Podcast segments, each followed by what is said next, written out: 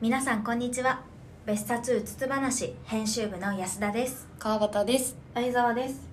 この番組は架空の雑誌別冊うつつ話の編集部員である私たち3人がネタ集めをする過程をお届けする番組です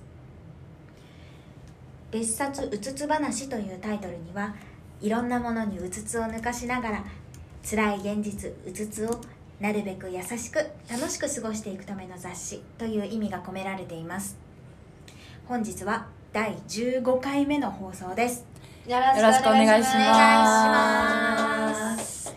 本日お送りするのははい小さい頃読んでいた絵本のコラムのネタ集めですおー絵本、う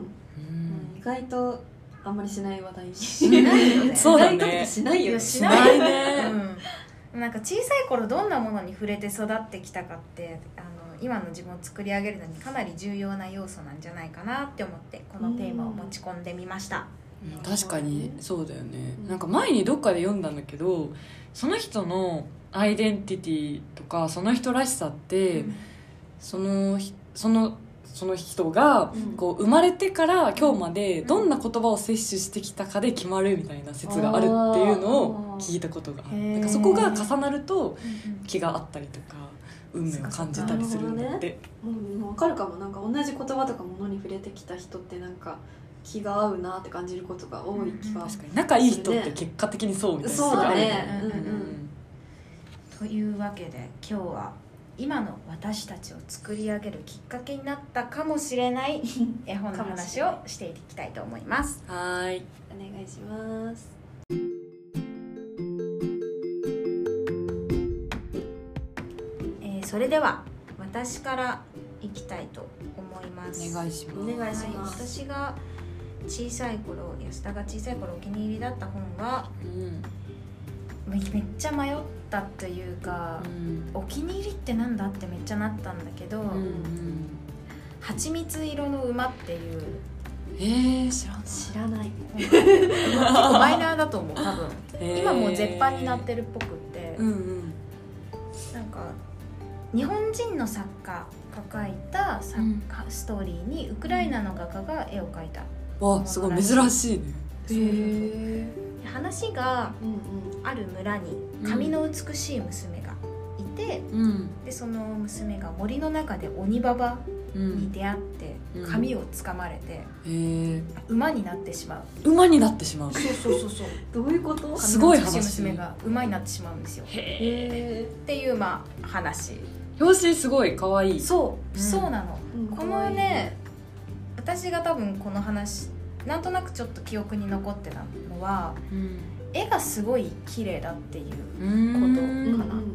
で表紙がさすごい綺麗だと思うのようん綺麗そう馬のでしかも蜂蜜色ってなんかちょっと素敵な響きに私には思える確よかねに確かにそうなんか蜂蜜ってついてればそうそううそうそう そうなんでもいい蜂蜜の五感がいいもんそうまずわかるそうでこの「蜂蜜色の馬」っていうタイトルと、うんそれからこの馬の絵うんうん馬,、まあ、馬を含めた絵がすごく美しいっていうことが、うん私がこの本を気になった理由かな表紙のさ馬の紙みたいなのがすごい人の紙っぽい感じで書かれてうんうんうんそうだねめ手ちゃ紙がねうんめっちゃ綺麗だよね、うんそうストーリーもいいんだけどなんかストーリーは正直あんま記憶に残ってなくて、うんなんかすごい絵が綺麗だったっていうことうんが印象に残ってて、うんこの本を選びました、やっぱちっちゃい頃ってさこのストーリーよりもさ視覚で見るうんものの方がさ、うんうん覚えてたり衝撃受けたりするもんね。内容はもう二の次って感じ、んこれはお家にあったの、お家にはなくてうんうん、多分ね小学校で借りたのなんか表紙に惹かれてへあーーうちも馬好きなのね、うんうんうん。そうでなんかこの「蜂蜜色の馬」っていうタイトルとその表紙に惹かれてうん。借りたのかなでなんとなく印象に残っててうんお気に入りって難しいけどうんいやそうだ選よぶねとしたらこれなのかもってううんん思った、まあ確かに大人になってなお思い出すってことはね、うんうんうんお気に入りってことだよね。なるほなんか有名なやつとかもいろいろ思ったんだけど「三匹ヤギのガラガラ丼」とかってわかるがなんわかかんないちょっと聞いたことあるあ本当えーちょっと聞いたことあ なるんかそのタイ辺トとルいやかなんか怪獣たちのいるところとかあーはいはいはいはいーそっち逆にわかんないとかも思ったけど結局なんかなんとなく強く印象に残ってたこれを選んだかな。うへえんなるほどなんかね絵が綺麗ってすごい大事大事っていうかなんうか、んうん絵本って子供が一番初めに触れる芸なんか芸術的なもの、うんアーティスティックなものかなって思うから、うん絵が綺麗なものを私ももし自分に子供ができたら、うんうんそういうものを与えていきたいなとかって思ったうん確かにそうだねそんな感じかなうんなるほどね素敵じゃあ川端ははい、えー、川端はですね、うん精神社さんっていう出版社から出てる国須明子さんっていう方が書いた「忘れないよ」っていう絵本があって、うんこれは忘れない多分ね子供の頃最もたくさん読んだへ絵ー本というか自分でも読んだし母にも読み聞かせしてもらった記憶が一番ある作品なんだけど。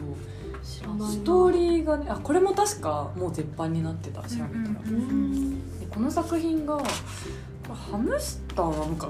なネズミネズミハムかハムスタースターハムスターハムスターなんだうんハムスターの少年が主人公なんだけど、うんある時あの実家にあった実家とかいう言い方しないかなお家にあったオンボロのソファーがあってでそのオンボロのソファーをもうオンボロすぎて捨てて新しいソファーを買うっていう両親が話してる話を聞いてしまったところから始まるストーリーででそのオンボロのソファーは、まあボロボロではあるけどこれまでいろんな時を共に過ごしてきた自分が生まれる前からずっとあったソファーで。まあ、その上で、まあ、そのよじ登って窓の外見たりとか友達と飛び跳ねたりとかしたのを思い出してすごいその彼との別れ彼なのか分かんないけどなんかソファーとの別れを寂しくなってしまってお母さんとかに「してなくてもいいじゃん」って抗議をするんだけどんでももう彼は役割を全うしたからしてなきゃいけないっていうのをなんとか自分でも納得できるように言い聞かせて。そのお別れの前日の夜にソファーの上で眠るんだけどでその上で彼は夢を見るのね、そのソファーに乗って空を飛んでる夢でそう最後に一緒に旅をして、で素敵な風景を見せてもらって、まあ、きっとこれはあのソファーがくれた素敵な贈り物だったんだなっていうのをかみしめながら「君のこと忘れないよ」って言いながらそのお別れするんだよそのソファーそと。うなんだ素こ敵れねちょっとぜひ読んでほしいんだけどそのうん忘れないようのシーンがね、もうねあ悲しいのこれなんかいいねそう素そ敵うソファー行ってしまったソファーをこうあ素敵思って「君のこと忘れないよ」って言ってお別れあーいいするね話なんなんかですよ。あの人とかうん生き物とかじゃなくて物ってところがそうそういいねそうなんか小さい頃うんにそういうの読んだらさうなんんか物を大切にしそうよそううってそうそう思えるからねそうなんだよきっねなんかあのぬいぐるみの回でも話したと思うんだけとど、うん私の家族って結構物に命を見出しがちな確かにぬいぐるみもだうし、ん結構なんか木とかも 喋らしたくなる たちの木を木を多くてその植物とか食器とか何でも命を見出してしまってなん引っ込みがかちな捨てられないみたいなーよくあるんだけど結構それのルーツになった作品かもしれなめいちゃくちゃ影響されてると思うそうわかもそう絶対川端の部屋物多いでしょ、物多い物多いし捨てられないしみたいなもしかしたらこの作品を読んだからかもしれないなーっていめうちゃのはくちゃ影響されてると思うあってそのそんな気 がするもんそうなの物を捨てる時にやっぱ語りかけてしまう今までありがとうみたいなそれじでゃんも絶それ対はわかる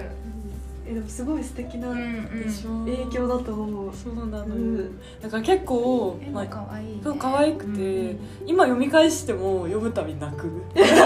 えなんかない大人になってもね、うんすごい大で事もなんすごい絵の雰囲気タッチが優しくてうんいいねいい泣いちゃうわ私泣いも多ちゃう分のそう夜一人で読んでてそうそう泣いちゃうわソファーとの友情のうん話ですこれうはん素敵、ぜひぜひえー読んでみようかな、ぜえうん後で読ませてほひしい、ううんんぜひ、はいじゃあ次は相沢はい私がお気に入りだったっていうとちょっと微妙なんだけんど多分ね家にあったうんうんというのもね私本当に昔の記憶がないんでうん今回もあの家族に協力していただ いておー聞きましたおうん私は絵本を読んでいたのかうんそっからねうん絵本読んでたっけって聞いたら読んでたみたいでおーおあのチョコレートパンっていう絵本えー、知らななんいだけどチョコレートパンなんかねチョコレートの池が、えっと、山の中にあって何それ可愛いじゃんーチョコレートの池ほんと表紙めっちゃ可愛い見るでそ なのんか住んでる山の中にあるチョコレートの池にパンがやって きて池に使ったらチョコレートパンができたよみたいなかわいい何これで最初はパンなんだけど、まあ、次々に動物とかがやってくるのうんゾウとかえネズミウサギそリうなんだスみたいな感じでみんなこう池に入ってってうでんチョコレートまみれになって出てくるみたいな 何これチョコレートも超可愛いんだけどチョコレー本ト当だ象とか入ってるそうそうそうチョコレーっトていうねちょっと変んわっでしたうんお話いやでも夢あるよねあその可愛いちっちゃい頃さあの水道から出てくる水チョコになんないかなとか さあ覚えたーりめしなかったっちゃ思った出てこそなういチそうそうそうャーリーとチョコレート工場そうだそねうそうそうそうそうそうそう夢が詰まってる本って感じするわなんか終わり方もねなんかうんなんだっけこういろんな動物とかが入っててうんなんかパンだけですあとはいけませんみたいな感じで終わるんであそうなんだパンしかあパンしか入れなそういパのンしか入っちゃダメだへーそようみなんだたいな感じで確か終わるんだよねちゃんとち秩っ序があるんだ よそうそうそうその池にはなんかそのでも調べたら出てくるんだけど、ううんんなんかその池のチョコレートの池の中に大量のパンがこうバーってうん入ってるうん絵うんこれかながあるんだけど、私がこれこれこれネットで調べたら出てきこの絵がねめちゃくちゃ忘れられなくてたあ確かにちょっとホラーっぽい怖いよねちょっ本と当だちょ怖いっと怖いくうない、んそうそうそうこれパンって言われないとパンかどうかわかんないちょっと怖いんだけどその絵がすごく印象的で覚えてるえー、えー、ねかわいいこれちょっと読みたいななんか面白いよなんか全く先の読めないナンセンス絵本の傑作って書いてあるそうそうなんかこの作者の方が結構そういう感じの絵本へあでも超新太さんって聞いたことあるな本当うんなんかちょっと変わった絵本というか、うんあそうなんだなんかでも子供たちが面白いってうんなんかなるような感じ、楽しいって感じのうん絵本を書く方らしくて、へこれ象えが象が入ってるやつ面白いね面白いそうなんかこう小さい頃ってさなんかチョコレートパンがどうやってできるのかみたいなとかってさわかんないけどさ、うんなんとなくさ、うあんこうやってチョコレートパンができるのかみたいな夢の世界ちょのっチとョコワクワレークトパンのでき方そうそだうね するというかね、あかわいいこれはすごい今うんそういうのって、うんまあ、言われて思い出したんだけどね私も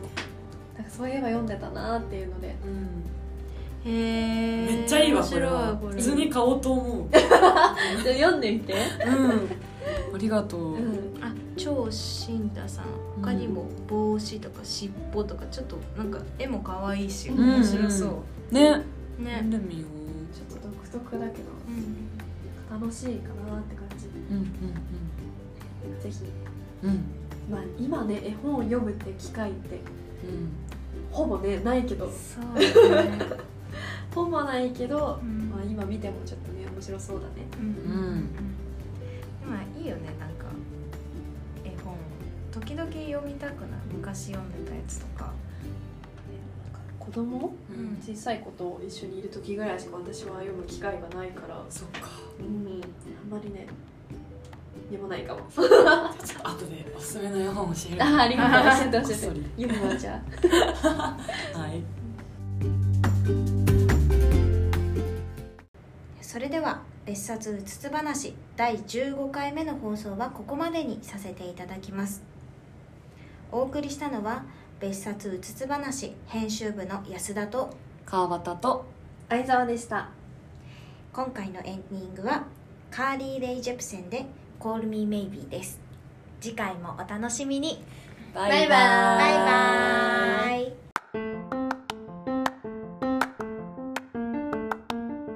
せーの別冊うつつ話